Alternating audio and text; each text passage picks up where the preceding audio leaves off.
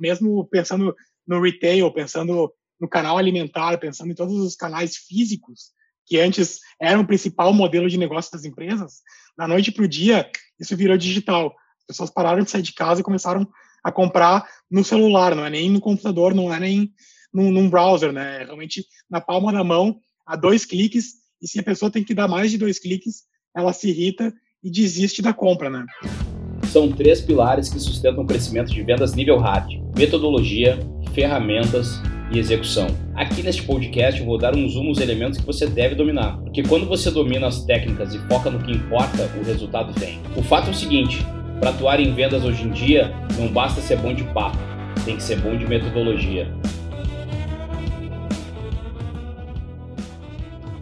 Bora lá! Salve, salve, galera do podcast Caixa de Ferramentas.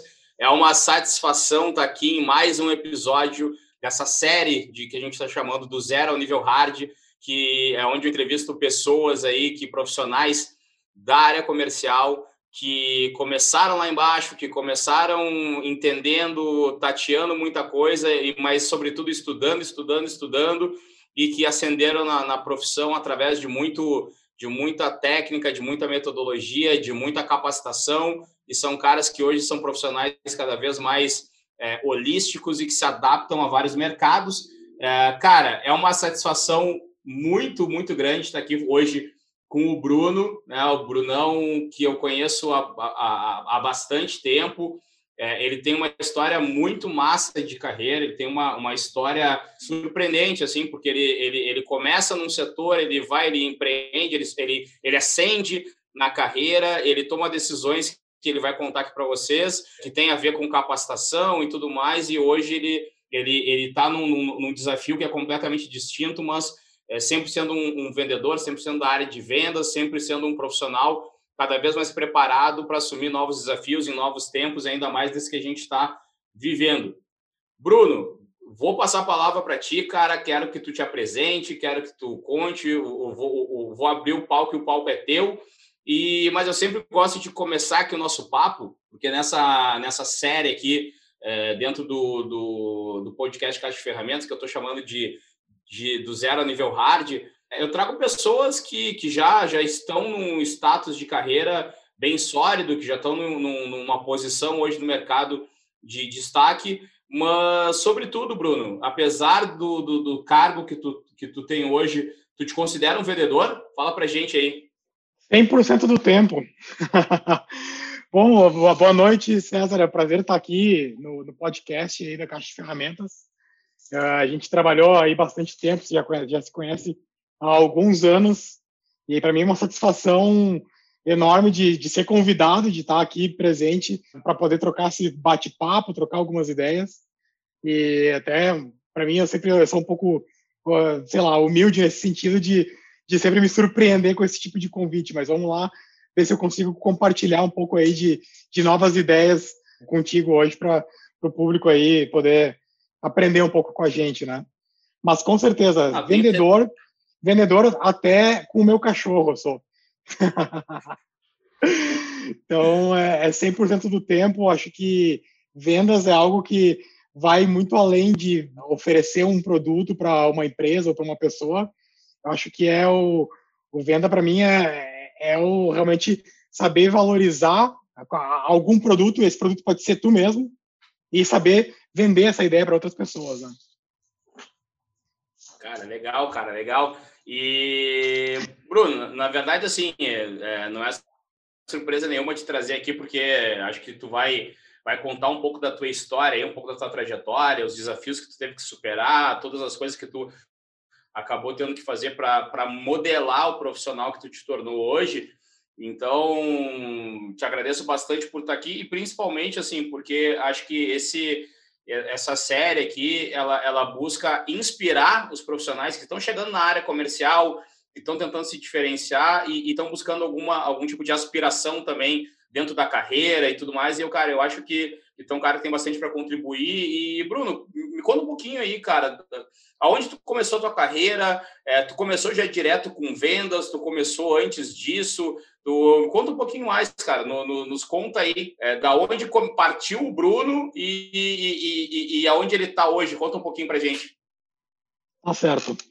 Bom, é, eu sou filho de empreendedor. É, meu pai tinha uma empresa na, na, área calçadista e foi onde eu comecei tudo, a base de todo o minha, meu aprendizado. Né? Eu tive a oportunidade desde os meus 14 anos, durante férias de escola, para aprender e ir para me meter na empresa do meu pai descarregar caminhão, carregar caminhão, embalar produto.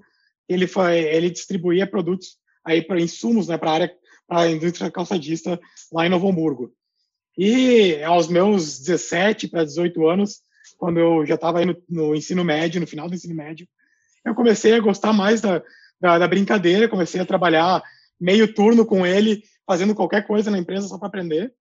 E, enfim, comecei trabalhando na, na, na parte de contabilidade, assistente financeiro, é, me meter um pouco nas negociações com fornecedores pequenos, e quando vi, comecei a, a, lidar um pouco com o time de vendas também na empresa do meu pai. Né?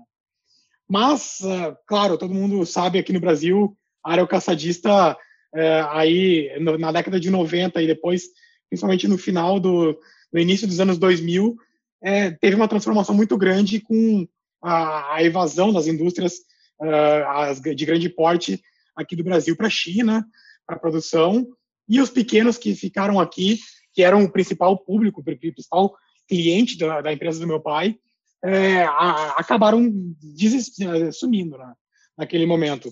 E com isso, a empresa do meu pai, como um atacadista, é, já não tinha tanto sentido. Meu pai tinha outros tipos de negócios na época, e a gente decidiu por encerrar o negócio dele e foi aí quando eu é, decidi lançar minha carreira solo, de trabalhar na minha área de formação na faculdade, de ir para a área de exportação, né, na área de comércio exterior, na verdade. Eu comecei como estagiário, assistente de importação numa indústria química lá do Sul. É, depois desse um ano de estágio, eu tive, a, eu fui para a área de papel aí, de burocracia de exportação da empresa, como um assistente de exportação, né? E a área de exportação, por ser uma área super pequena naquela empresa, é, na, naquele momento, né, eu acabei me envolvendo, comecei a, aos poucos, me inteirar um pouco. Volta e meia tinha relacionamento com os clientes no exterior, porque, querendo ou não, eu tinha que lidar com eles no dia a dia, né, para os trâmites de exportação. E eu, como um cara muito curioso, e tinha um pouco dessa veia comercial, já desde, desde quando eu comecei a trabalhar, comecei a me meter, né? Eu falei, falei, falei com o, o gerente de exportação na época, que basicamente era eu e ele, o time, né? Quando eu comecei na área de exportação, e, e falei para ele, olha, eu quero aprender tudo que eu posso para me desenvolver dentro da exportação da, da, da empresa aqui. E ele, é, até hoje eu sou muito grato a ele, ele mas basicamente me, me adotou como um filho e foi alguém que me foi um tutor para mim nos primeiros passos de, de realmente é, desenvolver essa veia comercial, é, além da parte técnica também de, de vendas, né? Interromper um pouco, cara, é, para a gente explorar bem esse, esse ponto, assim, porque eu acho que muitas vezes tem pessoas chaves, na, na, na, principalmente no início da nossa formação, assim, nossa carreira, que, que muitas vezes modelam né, todo, todo o resto da carreira. Né? Acho que elas, elas acabam meio que, como, ela, como elas influenciam muito no início, elas acabam claro, quando a gente uh, encontra pessoas com, com, né, com diferentes que, que, que, que constroem, que ajudam outros profissionais, são pessoas que acabam sendo ficando marcadas no nosso estilo de trabalhar e tudo mais. Nessa passagem que tu está falando aí, cara, bem no início da carreira, onde tu tinha essa, essa interconexão com, com esse gestor, que, que, legados assim que tu que tu lembra que tu trouxe de lá que, que te ajudaram nos, nos, nos passos depois cara me, me, conta um pouquinho antes da gente avançar para a próxima etapa um dos, acho que um dos primeiros passos que eu dei para isso foi quando o meu gestor largou na minha mão dizendo Bruno é, esse distribuidor aqui a gestão é tua a partir de agora e esse distribuidor era nada mais nada menos que o principal cliente de exportação na área de, ah, de, insumos calçadista, né? que a empresa exportava, ela tinha uma divisão de, de insumos para calçados e outra para construção civil. E esse distribuidor na Colômbia era o principal cliente, já cliente de 20 anos de empresa. E, e ele, basicamente, nos primeiros passos, ele pegou na minha mão e falou: vem aqui, se tiver que trocar algum e-mail, trocar alguma informação com ele, a gente lê junto, eu te ajudo a montar as comunicações e tu vai seguindo o teu dia a dia com ele. Então a gente fez um trabalho a quatro mãos junto eh, nesse distribuidor e, e as coisas foram indo bem. Eu criei um relacionamento e um vínculo que até hoje eu tenho relação legal com esse com, com, com o dono da empresa e com o irmão dele que é sócio dele. E aí daí foi meu pontapé dentro da área comercial. Aos poucos eu comecei a me envolver nessas negociações com distribuidores de outros países, né, do Peru, da Bolívia, Argentina, Uruguai, Paraguai, toda a região América Latina que a empresa atuava. Claro, com a figura principal sempre foi o, naquela época ainda o, o meu gerente, né, porque ele era uh, o, cara que tinha o relacionamento, que viajava uh, com, frequência para os mercados, mas o, o back office era comigo e o dia a dia quando ele não estava viajando era comigo, ou seja, ele fazia viagem, mapeava, trazia informação de mercado e eu ajudava ele a montar a estratégia para a gente evoluir naqueles mercados, né? E, e, e algo que para mim foi uma escola naquele momento foi que quando eu entrei na, na área de exportação da empresa foi em é, final de meados de 2008 para 2009, que a gente sabe que o Brasil, o Brasil, assim como o mundo inteiro, passou por uma, uma leve crise, né? Naquela, naquele momento. Uma marola. Uma marolinha. o dólar chegou a bater naquele período, acho que a 1,65 aqui no Brasil. Ele estava a 2,50, 2,60, que era, naquele momento, ele era rentável exportar, né? E caiu para 1,65. Eu lembro direitinho quando bateu nesse piso o dólar comercial. E a, a nossa rentabilidade, comunidade de negócios, simplesmente sumiu. A gente estava dando um prejuízo enorme para a empresa exportando. E, e, eu comemorando, nossa, acabei de ter a carteira assinada como uh, assistente de exportação e vou agora construir minha carreira, né?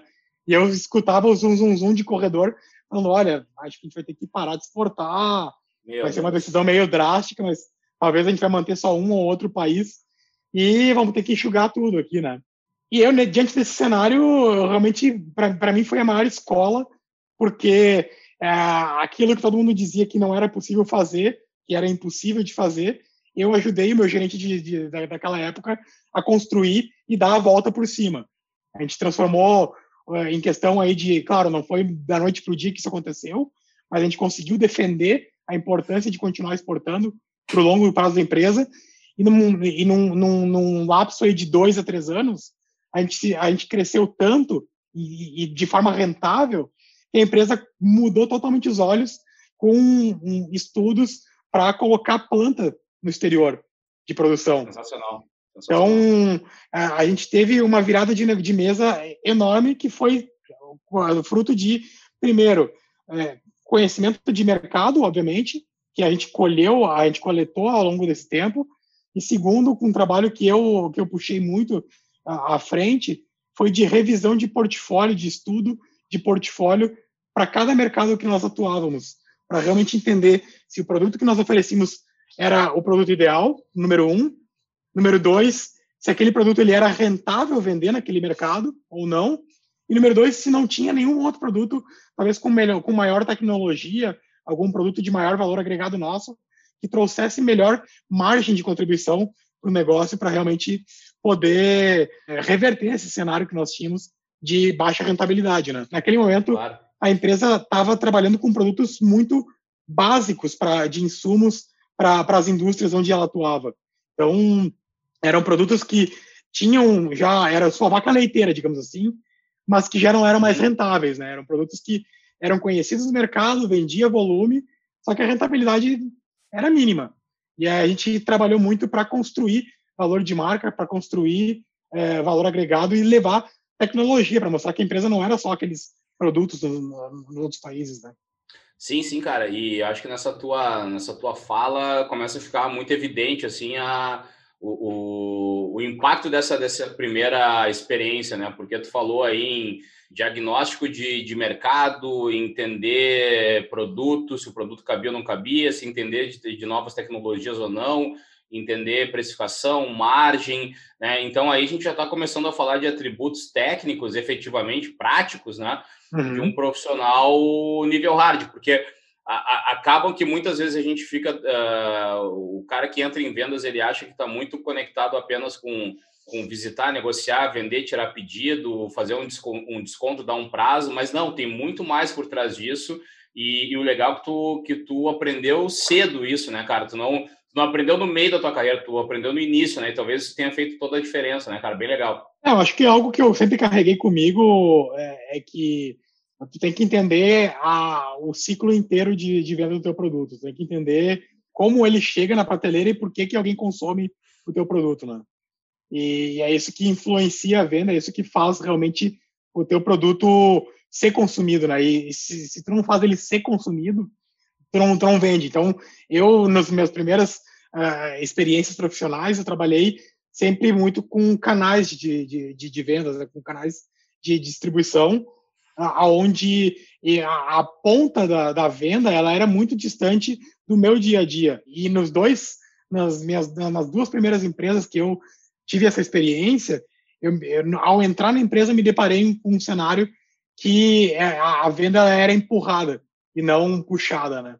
Então, basicamente, a empresa já tinha relacionamentos com empresas maduras no, no, nos, nos, outros países onde ela atuava, vendia há muitos anos, vendia um volume legal, em alguns países era líder de mercado, mas era uma venda que era, ela era empurrada. Basicamente, a empresa dizia: olha, eu tenho esses produtos aqui, compra para mim 10 carretas e se vira para vender né, com o distribuidor. E, e, e, na medida que eu comecei a, a identificar isso, e eu comecei a, a colocar a mão para trabalhar o sellout do meu distribuidor, e não só do distribuidor, mas da rede, por exemplo, de, de supermercados, depois na, na outra oportunidade que eu estava trabalhando, eu comecei a ver que isso era o que trazia volume para a minha ponta, né? Então, acho que isso é algo que, que um profissional de vendas ele tem que ser muito. Acho que uma das primeiras qualidades é o ser antenado, né? É, e, e, realmente, é, muito antes de entender produto, entender qualquer outro tipo de, de fator, entender qual é o mercado onde a empresa está inserida e o que, que vai gerar uh, volume de vendas para o pro produto que, que você está trabalhando. Né? Legal. E, cara, e aí depois, velho? Me, me, agora vamos, vamos avançar um pouco na segunda parte aí. Acho que já ficou claro quais foram os valores que, que, que alicerçaram todo o resto. E, e eu acho que, de fato, né, tem, tem muita coisa desse início da carreira que, que, que, que gera um legado aí para pro, os anos posteriores. Mas me conta mais, cara. Depois dessa empresa aí, para onde é que tu foi e onde é que tu está agora? Bom, é, eu vou deixar todo mundo um pouco bipolar depois de eu contar todas os meus steps, né? Então eu saí, vamos lá, indústria calçadista com meu pai, fui para uma, indústria química que trabalhava na construção civil, é, metal mecânico e a, a, a área calçadista. E é, o mais, acho que essa história vale, vale, vale contar que eu gosto dela, que eu comecei a assim, me sentir incomodado porque eu não crescia nessa indústria química, ou seja, eu, eu crescia pessoalmente, profissionalmente, mas o salário faz-me rir e a posição, a hierarquia nunca avançava junto, né? E eu comecei a ficar incomodado com isso e comecei a procurar outras oportunidades de mercado, né? E aí me deparei com uma empresa de bens de consumo, uma empresa que é um grupo do Sul, onde foi que eu conheci essa figura que, que eu estou conversando hoje aqui. É uma empresa extremamente agressiva na área, na área de vendas no, e na, nos mercados onde ela atua. Ela é líder de mercado em todos os negócios que ela atua é, disparado aqui no Brasil e na América Latina. Quando eu recebi essa proposta para ir para essa empresa, pra, também para a área de exportação, é, eu fui pedir minha demissão né, no meu, na minha empresa anterior. E na, naquele momento, o meu gerente ele já tinha saído da empresa, estava respondendo direto para o diretor de uma das unidades de negócio da empresa. E eu lembro direitinho a conversa que eu tive com ele, com a provocação que ele me fez, que acho que foi um dos maiores empurrões para mim na minha carreira como vendedor que ele falou: Olha, tu tem certeza desse passo que tu vai dar, porque tu sabe que essa empresa é super agressiva na área comercial e, e eu acho que tu já aprendeu muito, tu cresceu muito, mas eu não te vejo ah, ainda pronto para assumir uma área puramente comercial. Ele me fez essa provocação. Então eu faço essa pausa de silêncio, porque a partir daí é, eu comecei em questão de um ano eu passei a ganhar quatro vezes o salário que eu recebia na, nessa empresa. É, não é que eu, eu não, sou, não sou ingrato, pelo contrário, eu sou completamente grato, eu amo a empresa onde eu comecei a trabalhar, e eu volto para tra trabalhar lá, com certeza, se, se me convidarem, é, mas acho que esse empurrão que, que eu recebi foi uma provocação que mexeu com meus nervos, e basicamente o meu salário base era praticamente igual entre uma empresa e outra, mas eu tinha um variável de vendas que era o que fazia eu triplicar, quadruplicar o meu salário. E foi aí que eu realmente é, consolidei minha carreira, acho que na área comercial. Eu tive essa chance de, de fazer a gestão de dois países para a empresa, que eram dois países chave para a área de exportação, embora ela, ela exportava naquela época para mais de 40 países.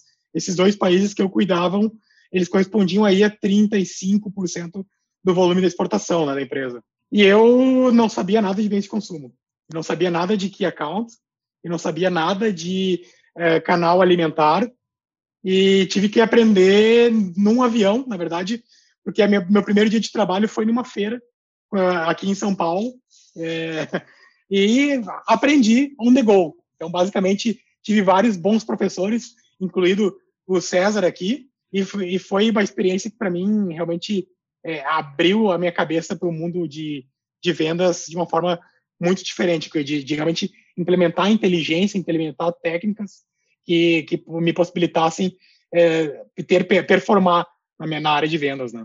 Eu vou continuar e depois a gente pode voltar e voltar, mas só para dar a linha de continuidade, é, é, depois de dois anos trabalhando com esses dois países, fazendo a gestão de distribuidores, algumas prospecção, prospecções pontuais que ainda eram necessárias né, para para novos distribuidores, é, eu recebi uma oferta de expatriação dessa própria empresa para a abertura de um escritório comercial na Colômbia. A empresa já tinha uma presença na, na, na Colômbia, já atuava lá há alguns anos com alguns clientes, né?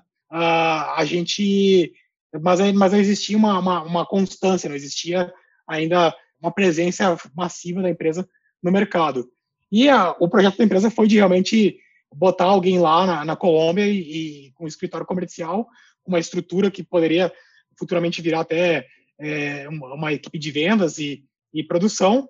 E eu fui lá para dar esse pontapé inicial e fazer os primeiros contatos, né? Foram dois anos e meio vivendo fora do Brasil, foram dois anos e meio morando num país aí que eu ainda não conhecia, não, nunca tinha viajado para Colômbia. Aí fui de mala e cuia, literalmente, né, como um bom gaúcho, com a minha esposa para lá nessa, nessa, né, né, nessa empreitada, né? Eu, eu tive que basicamente pegar uma, uma, folha em branco lá e desenhar uma estratégia de, de, de, market, de entry market para a empresa. Tive que realmente fazer esse mapeamento. É, peguei o trabalho já de, de outro colega que vinha iniciando isso, mas tive que dar continuidade, né? E desenhar qual era a melhor forma de entrada para a empresa. Uh, a gente trabalhou muito na questão de, de, de desenvolver clientes diretos, bati com a cabeça, acabei encontrando que a, melhor estratégia para o que a empresa buscava e para a nossa entrada no mercado seria realmente estabelecer distribuidores regionais no país, foi que eu construí, e chegou um momento que a empresa disse, Bruno, a gente andou repensando, a gente não não está com, com intenção de avançar no projeto do escritório da Colômbia e para consolidação e a montagem de equipe de vendas e estoque local, como a gente havia previsto antes. Mas a gente quer que tu volte para o Brasil para continuar tocando negócios daqui. Eu estava num momento da minha carreira que eu acho que eu tive uma ascensão muito boa, muito foi rápida, mas foi a passos sólidos que eu fiz isso. Eu literalmente decidi não não voltar para o Brasil. É, eu falei, olha, seguinte, ou eu fico na Colômbia ou eu vou para outro lugar, mas para o Brasil eu não vou voltar nesse momento. E fui muito encorajado por um, um grande amigo aí que eu conheci em Bogotá, inclusive, a realmente investir mais na minha carreira e, e, e fazer um MBA no exterior, né? Foi aí que eu uh, fiz uma virada de, de mesa, porque eu, eu, eu não queria ficar dependente de um, um único país e um único tipo de negócio. Eu não queria ser o, rotulado por ser o especialista em bens de consumo ou, o especialista em key accounts ou especialista em distribuição. Eu queria ser conhecido como um cara que, que tem uma visão de negócio, que tem realmente é, a, a possibilidades de, de assumir uh, desafios em qualquer país, em qualquer tipo de negócio, né? E eu acabei investindo todas as minhas economias num MBA nos Estados Unidos. Eu fiquei lá durante um ano, e, é, morando em Boston, uh, com a minha esposa e já, já tinha nosso cachorrinho. E eu acho que, que foi é, mais uma virada de chave para a minha carreira. Eu fui para lá com um foco ainda de, de realmente repensar minha carreira e repensar como me vender para o mercado e acabei construindo muito uma, uma, ideia muito sólida de que eu queria ir para a área de software quando saísse do MBA. Fiz relacionamento com mil empresas, conversei com várias startups, com empresas consolidadas nos Estados Unidos, bati papo com gente da Microsoft, da Apple, é, de da HubSpot em Boston, de várias grandes empresas e, e várias startups também. Estive muito próximo de, de algumas delas, mas acabei sendo surpreendido por uma empresa líder no mercado de educação mundial. É uma empresa que, que é completamente disruptiva no que ela faz, é uma empresa que basicamente inventou que hoje se conhece por intercâmbio, né? E que, para mim, eu nunca imaginei trabalhar na área de educação, mas depois de conhecer mais sobre o modelo de negócio, sobre a forma como a empresa vende o seu produto, que realmente me, me, me seduziu e fez com que eu repensasse a minha ida para a área de software, né? Não que eu ainda esqueci, eu acho que a área de software é uma área que me atrai e, e que eu tenho um bom um bom fit para ela, né? Tenho uma, uma adaptação boa para ela pela, pelos meus conhecimentos de, enfim, de, de, de vida. Mas é, a área de educação hoje é algo que, que pulsa dentro de mim, que me, me faz aí me mover, né? E com isso acabei voltando para o Brasil. Hoje eu estou aqui em São Paulo, sou um gaúcho estrangeiro aqui. Continua no mercado tô... externo. Exatamente, conhecedor de mercado externo. Sempre falo que eu pego meu passaporte para entrar aqui em São Paulo. Mas estou muito bem adaptado já aí há dois anos e meio, praticamente, dois anos e pouquinho, desempenhando uma função completamente diferente do que era a área química, do que era a bens de consumo. É, eu estou como, tô como é, iniciei na empresa como uma função de, de gerente regional para a América Latina, aqui, cuidando do Brasil, da Argentina, do Chile, do Uruguai, e, e reportando direto para a matriz da empresa, né, na Suíça. Então, basicamente, 2019 para mim foi um ano que eu bati meu recorde de viagens. Eu tenho até um aplicativo que mede as distâncias que eu viajo, e foram 140 mil quilômetros viajados em um ano. Eita, nossa 123 dias fora de casa. E nove países, 38 cidades, enfim. Foi um ano que eu realmente caminhei por aí, né? Uh, e depois, agora recentemente, no ano passado, as coisas acabaram tendo algumas mudanças na empresa, uma empresa que é muito dinâmica nesse sentido, e eu acabei mudando de função para ser um, um, diretor de produto aqui no Brasil, cuidando de toda uma divisão de intercâmbios da empresa, uh, só focado no mercado brasileiro, né? Sensacional, cara. E me diz uma coisa, é, essa tua trajetória, ela é cheia de, de mudanças, né? Eu acho que uma das características do, do, um, do um vendedor é nível hard, cara, é o cara ser resiliente, é um cara se adaptar muitas vezes a novos cenários, a novos negócios, a novos desafios, a novos modelos de gestão. Então a gente passa por, por, por eles, cenários como esse. É, tem muito disso na tua trajetória, tem muito de, de mudança de de principalmente de segmentos, né, onde tu, tu acabou acabou de se, se é, acabou passando. E também tem muito dessa tua aposta na própria educação, né, de, de, de conhecer novos países, de vivenciar novas culturas, que foi o que tu acabou fazendo de, é, no inteirinho dessa jornada. E depois de principalmente apostar 100% na educação e, e investir tudo que, que foi organizado nesse período para a educação e que, né, por uma coincidência da retórica da vida, te acabou te levando para o mercado de educação também. E, cara, me fala um pouco assim, o que que tu percebe dentro desse novo mercado, dentro dessa tua caminhada de atributos, de, de ferramentas que tu acaba utilizando tanto e que tu utilizava e que tu, come, e que tu acaba utilizando hoje nesse teu novo segmento? Assim, me, me conta um pouquinho aí da aplicação prática das metodologias e da, e da, e, do, e, da capacitação que o Bruno a, adquiriu ao longo da sua jornada em vendas e como ele aplica isso hoje nesse cargo de diretor de produto aí para uma para maior empresa de educação. Não, é, eu acho que uma das principais bases da, de, de vendas é tu ter realmente métricas, né? Eu até escutei um outro podcast que tu, tu gravou aí esses dias e, e, se falou muito disso, mas é, é, é, aquele negócio um pouco de ser metódico, de realmente é, criar KPIs que, é, que, que, vão medir a tua performance e ter é, essa, essa, essa parte mais metódica de constantemente estar tá medindo a evolução e, e, e, vendo como é que está evoluindo esses indicadores que são chave para o negócio, né? Eu acho que o principal de tudo é, é, realmente entender quais são os principais indicadores de performance que afetam o teu negócio e como medir as tuas ações, uh, tanto diárias como semanais, como mensais, semestrais, enfim, ter, ter base points e, e poder realmente medir toda essa evolução para poder tomar decisões, né? Eu acho que uma das coisas que, inclusive, foi um projeto que a gente desenvolveu juntos lá, na, lá na, na, outra empresa que eu trabalhei, foi a questão de, de fazer a medição de performance de produto, a medição de performance é, de time de vendas dos distribuidores, não só do nosso, time de, time de vendas, para realmente poder mapear qual era o produto certo, qual era a, a oferta certa, né, o pacote certo para oferecer para o mercado, porque era uma empresa que tinha um, um, um, mix de produto muito complexo, né, com mais de 3 mil SKUs, que não era simplesmente pegar e, e, e ver o que, que o distribuidor achava mais bonito ou o que o supermercado achava mais bonito para colocar na gôndola, mas realmente criar uma métrica uh, para entender primeiro o comportamento de consumo do, dos, dos, dos consumidores né, para comprar aquele produto, que era aquele trabalho, um trabalho que a gente fazia muito pesado de observação em ponto de venda, de visita de pontos de venda junto com,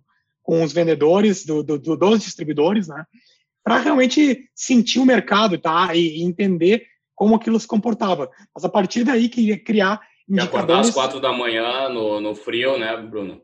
Acordar, acordar às quatro da manhã, no frio, no frio pegar o um né? avião e visitar a loja. Uhum. Então, aquele, aquele trabalho sujo que muitas pessoas só, só olhavam naquela época e falavam, nossa, o Bruno é o rei de Montevidéu, ele vive no Uruguai.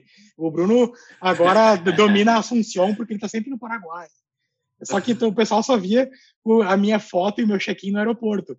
Ninguém via a parte suja de pegar um carro às quatro da manhã e sair de Assunção para Pedro Juan Cabaleiro, na, lá no interior, onde o diabo perdeu as botas, no Paraguai, para visitar ponto de venda e, e, e, realmente entender como é que aquela, aquela região consumia, né? Exato. Eu acho que acho que esses fatores, o número um, o mapeamento de mercado não só através de uma planilha, não só através de informações de internet, é de tu realmente sentir o mercado, de tu estar tá lá presente, consumir o produto e, e entender por que, que as pessoas daquela região consomem diferente de, de outra região e a partir daí criar métricas, criar, entender quais são os indicadores de performance que vão afetar o teu negócio para monitorar eles e estar tá constantemente visitando e, e, estabelecendo novas estratégias.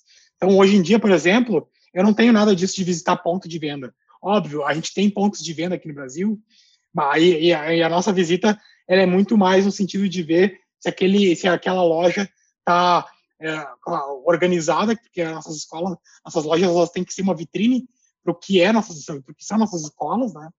Mas muito além disso, é, é, é eu estar tá constantemente olhando KPIs. E eu como diretor de produto da, da, da empresa, eu tenho a questão de, de monitorar uh, toda a parte de, de performance de marketing do produto, de campanhas que a gente faz uh, na internet, de mídias sociais, como é que está o nosso funil de vendas para geração de novos leads, é, como influenciar para captar mais leads para o negócio, e, e, a, e, a, partir daí a, a, a medir a performance do time de vendas. Como é que está sendo ligado?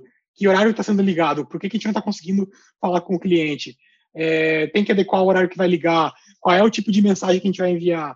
Então, todo esse trabalho de inteligência por trás que é que é que é, eu vejo como eu me vejo como um cientista hoje em dia para pilotar toda essa máquina, né?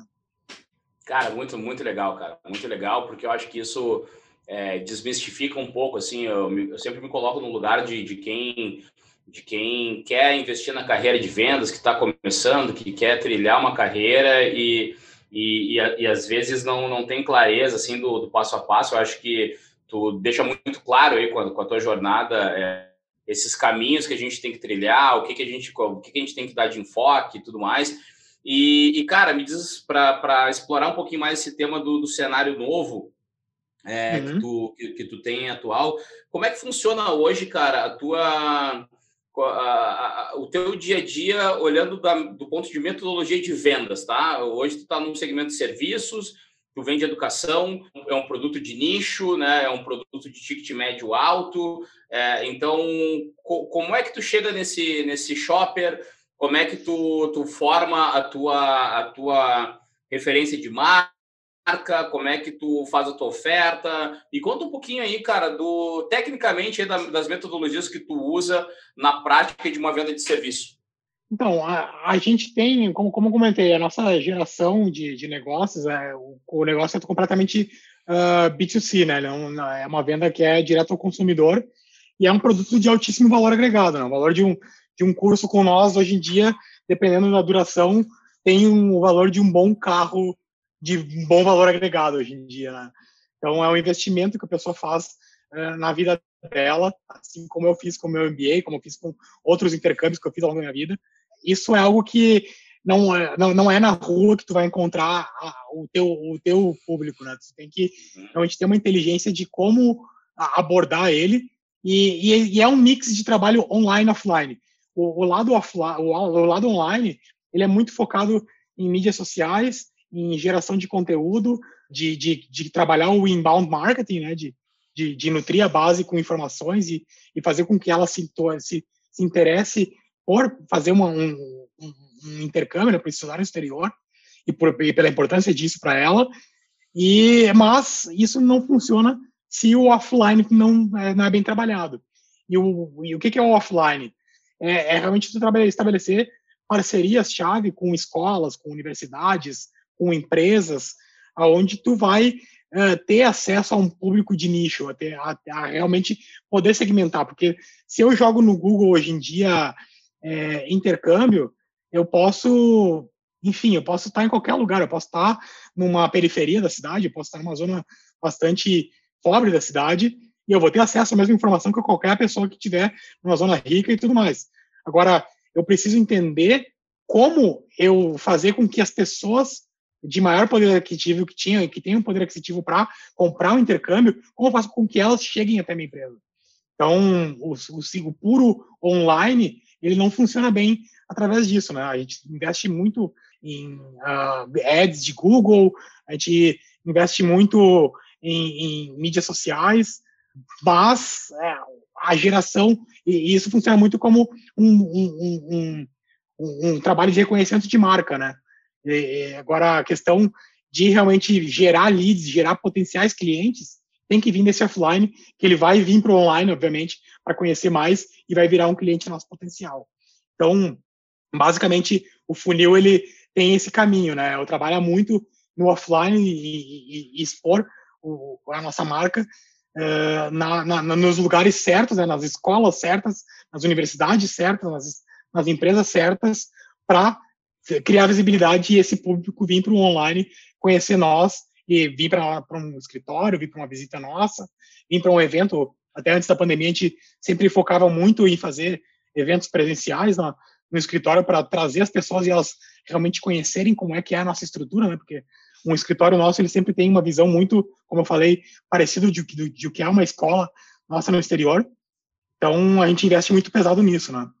E o, o trabalho de processamento de tudo isso é, basicamente, tu, tu pensa que a gente gera em torno de 250 mil novos leads por ano, aí tem que ter uma tem que existir uma máquina por trás disso de como processar toda essa, essa quantidade de pessoas que buscam intercâmbio, porque desses 250 mil, em torno de 2%, 4%, 5% são as pessoas que realmente têm que, que viram um potencial cliente.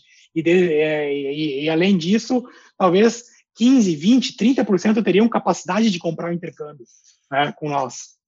Então, a gente tem que realmente uh, usar muita inteligência de como filtrar essas pessoas de forma inteligente para ligar e dar atenção exclusiva para quem realmente a gente deve dar, né? E para quem uh, não, talvez não tenha capacidade e é uma pessoa talvez só curiosa, uma pessoa que sonha, mas não tem ainda condições financeiras de fazer isso, a gente tem que também não pode deixá-la desatendida, a gente não pode simplesmente fechar as portas e dizer que não vai atender essa pessoa. Então a gente tá, trata de trabalhar muito com ah, um marketing automation, com outras formas de, de nutrição da, da, da base, para que essa pessoa receba informações, conheça mais, entenda um pouco mais de valores, e se ela realmente tem, uh, se, se acha no, no, no, que tem uh, condições financeiras, ela tem os canais nossos de atendimento que ela pode pedir uma consultoria para realmente avançar e negociar um curso, né?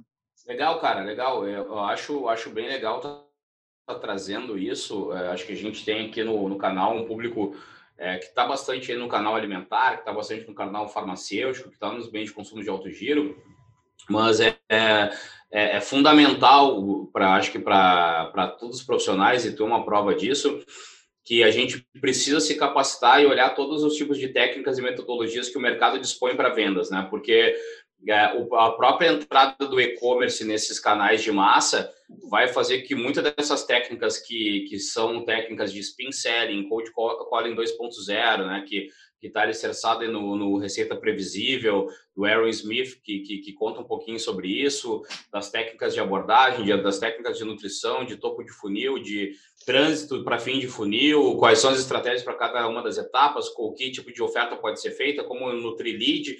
Isso tudo que hoje está muito nesse ecossistema de serviço, de startup, de tecnologia, é, numa vez que a gente está evoluindo para o e-commerce, passa, passam a ser métricas que precisam ser conhecidas, precisam ser debatidas e precisam começar a ser utilizadas, principalmente para quem está pensando no seu e-commerce próprio. Eu vejo muita indústria falando em ter um e-commerce próprio, mas não entende que por trás de ter um e-commerce próprio não nasce apenas um site de, de, de, com um carrinho de compras. Ele, ele nasce todo um novo modelo de negócio. Ele, ele nasce todo um, to, todo um novo fluxo de automação de vendas. E, e, e é, é, muito disso que tu acabou de falar, né, Bruno?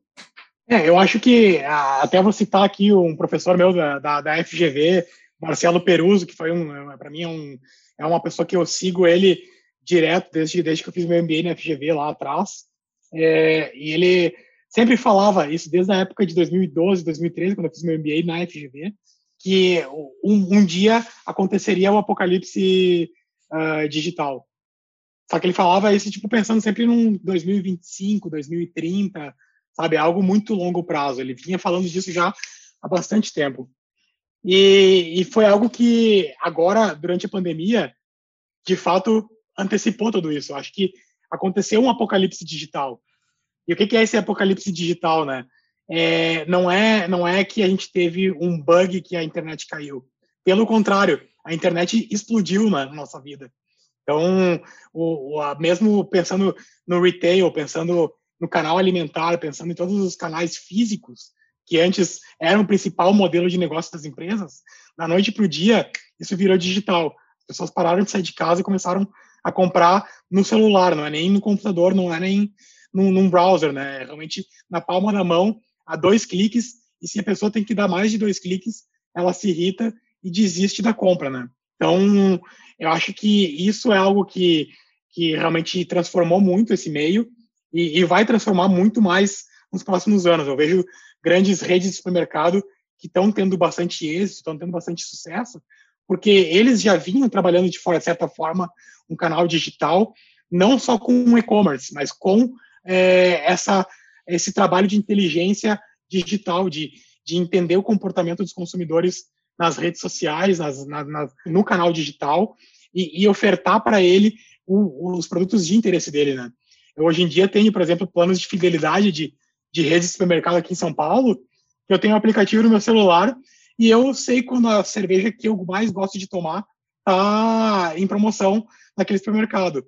Eu sei quando o queijo que eu gosto de comer tá com alguma oferta especial ou tá com alguma negócio, algum negócio é, que, que é importante, né? Então, eu, eu vejo que todo o trabalho que eu faço de marketing digital para o meu negócio em serviços já está dentro do retail.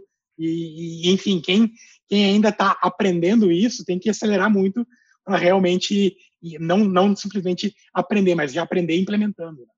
Cara, muito legal, Brunão. Muito legal, cara. Assim, a gente a gente tá, cara, um papo muito muito massa. A gente for parar para analisar tudo que a gente falou até agora, a gente falou de cara, de, de diagnóstico de, de, de mercado, de análise de produto, de análise de margem, de, de métrica de, de empresas com, com um perfil de vendas mais agressivo, de desenvolvimento de mercados estrangeiros. Né? A gente falou sobre foco na educação, sobre migração de, de segmentos e setores.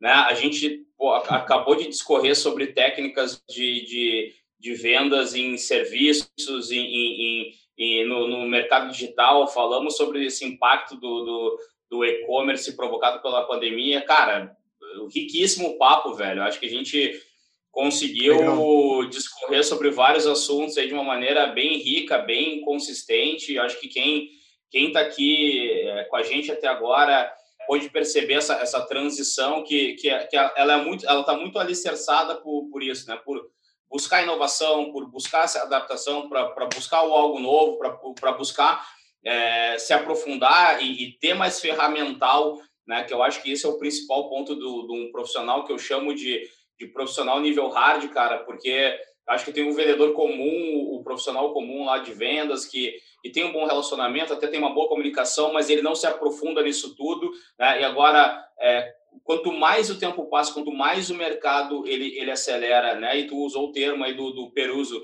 que, que eu também que também foi aluno lá na FGV, uh, é, no MBA, que, que falava sobre essa questão do da, da, do apocalipse digital, o apocalipse digital nada mais é do que uma aceleração do ambiente competitivo, né? Então, tudo que a gente está vendo, é, que hoje o e-commerce ele decolou, na verdade é só o começo, a pontinha do iceberg, porque isso tem Exatamente tem um desdobramento prático muito grande, cara, porque o que, que vai acontecer com as lojas físicas? Já estamos falando aí de dark stores, já estamos falando aí de empresas que outrora entregavam só alimentos e agora já estão fazendo o, é, white label para a criação de marketplace de pequenos armazéns para que eles possam entregar os pedidos comprados no aplicativo como o Rappi, o iFood, todo mundo está nessa briga. Então, cara, isso vai eclodir uma série de movimentos que vai, que vai desmembrar uma série de novos canais, uma série de novos comportamentos. E assim, se a gente não tiver preparado para esse cenário, capacitado, cruzando informação, utilizando metodologias, utilizando ferramentas, cara, se tornando cada vez mais nível hard, provavelmente a gente não vai conseguir permanecer nesse mercado. Então, cara, eu acho que foi, foi um papo muito massa, Bruno. Cara, queria te agradecer demais pelo papo que a gente teve, pela disponibilidade. É, é para quem não sabe, aí a gente está falando à noite, né? Sei que daqui a pouco está escutando aí de manhã, andando de bicicleta, está fazendo alguma coisa aí, é, fazendo um exercício na academia, mas, cara, a gente está falando já são passe de 10 horas da noite, né? A gente já é, vem de uma jornada de trabalho, então, cara, abrir essa possibilidade para a gente estar tá falando no horário como esse, cara, é, é, fico grato, cara, demais por, por, por tu estar tá disponibilizando teu tempo para isso. E, velho, para a gente finalizar, o que, que eu queria, o que, que eu queria escutar de ti, cara? O que, que é para ti um profissional de vendas nível hard? O que, que ele precisa ter de, de skills? E, cara, vinculado a essa mesma resposta, que tipo de dicas que tu daria para essa pessoa que está se adaptando, que quer, que quer correr, que quer se desenvolver como profissional, que não quer é, é, ficar só no, no, no, no bom de papo, mas que quer botar o pé no fundo e quer não só acompanhar o mercado, mas como tá à frente desse mercado, velho? Bom, é, cara, eu acho que assim, a principal coisa que eu, que eu instigo todo mundo a pensar é não pensar em ser bom simplesmente só em alguma coisa. Você tem né, e, e, por outro lado, não tentar ser só generalista também. Então, acho que é buscar alguma, alguma habilidade sua que você é bom e tentar potencializar e tirar o máximo disso. Eu sou uma pessoa que sou muito analítica e eu sempre soube juntar isso com, com, a, minha, com a minha parte de vendas, com a minha parte de, de realmente uh, de ter essa habilidade de inter, interpessoal, de me conectar com pessoas. Então, eu acho que, em primeiro lugar, é investir muito em educação e, e não parar de estudar nunca e, e, e não simplesmente estudar só uh, técnicas de vendas, só técnicas de negociação. Eu fiz muitos cursos de negociação ao longo da minha carreira, fiz muitos cursos de técnicas de vendas, de, de leitura de, de, de negociação e etc. Mas, paralelo a isso, o que me fez construir muito, por exemplo, foi um MBA em marketing é, que eu fiz na, pela FGV. Então, o MBA em marketing me abriu para um outro mundo de construção de marca, de construção de, de, de, de, de, mercado, que foi o que fez eu realmente crescer uh, até eu chegar onde eu estou hoje. E depois, claro, meu MBA nos Estados Unidos é, foi algo que foi um divisor de águas também, mas foi algo que me consolidou muito mais na parte de networking, na parte de uma experiência internacional e, e obviamente isso os frutos estão vindo aí e vão e vão vir ainda ao longo dos anos. Mas eu não quero dizer que para você crescer você precisa fazer MBA, você precisa fazer é, algum tipo de investimento pesado. São pequenos investimentos, inclusive hoje em dia até é, MBA, a palavra MBA vem é, se, tomando um sentido um pouco pejorativo, porque eu fui, acho que talvez uma das últimas turmas aí que, que realmente tem esse tempo de tirar um ano da carreira para ficar estudando sem, sem trabalhar. Muita, muita gente não consegue fazer isso, que eu fiz. E, então, enfim, hoje em dia, com a ascensão da internet, com, principalmente com o que vem acontecendo na pandemia, o acesso que você tem ao conhecimento, não só no Brasil, mas em toda a parte do mundo, é enorme. Então, claro, para você poder expandir horizontes, aí eu vou fazer um pouco de merchandising do meu negócio. Aprenda tá inglês. Cara. É, aprenda, aprenda inglês para poder realmente é, buscar inovações. Então, não, não é papo de. Agora, sem ser tão, tão papo de vendedor, mas pensa que tudo que vem de, de principalmente de lançamento de tecnologia e, e, inovações de mercado vem lá de fora. A, a gente é um país que é fato, exporta é commodities ainda. E, infelizmente, o Brasil tem bons profissionais, tem boas pessoas, boas instituições de ensino. É, pega uma FGV, uma Dom Cabral, tem é, instituições fenomenais, mas inovação em negócios, inovação em tecnologia, vem lá de fora. Para conhecer isso antes de todo mundo, tem que saber ler inglês, tem que saber se comunicar e, e, e realmente investigar a, a, o que está sendo pensado lá fora, né? Então, eu acho que é, é muito esse sentido de, de investir na, na, educação própria. E, e eu, uh, eu acho que algo que construiu muito o meu perfil como, como tal hoje em dia foi, de, desde novo, ter experiência em diferentes áreas de atuação, em diferentes tipos de negócio, em diferentes é, mercados.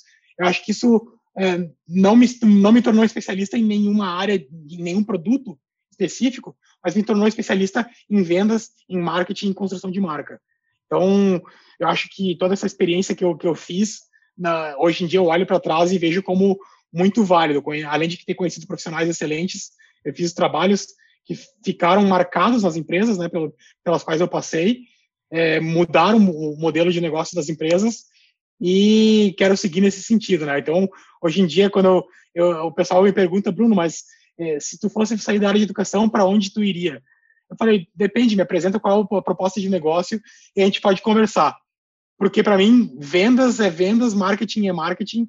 É, eu basta, basta entender o produto, entender o, o consumidor, entender o mercado e, base, e, e vão trabalhar, arregaçar as mangas e, e montar estratégia para o negócio acontecer, né? Top, velho. Pô, sensacional, sensacional.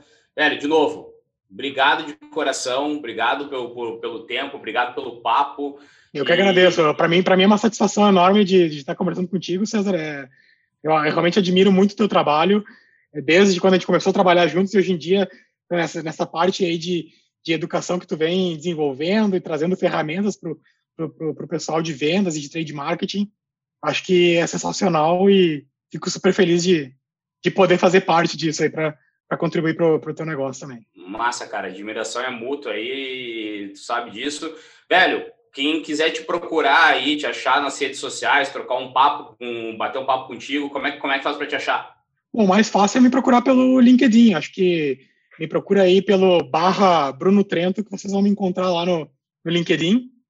E eu só, eu só sempre peço, se quiser bater papo, não simplesmente peça para me seguir. Envia uma mensagenzinha dizendo, Bruno, quero conversar contigo. E aí me pede para me seguir, que eu obviamente aceito todo mundo e sou mais do que aberto para realmente bater papo aí com todo mundo. Top, velho. Cara, para fechar aí, como eu sempre gosto de dizer, tu escutou esse podcast, tu escutou a história do Bruno, viu a trajetória dele, de como ele saiu do, do zero ao nível hard, que é onde ele se encontra hoje, velho. E depois de tudo isso, lembra que se alguém te chamar de metódico alguma vez na tua vida, velho, responde para ele com três palavrinhas. Parabéns. Valeu. Abraço. Valeu. Muito bom.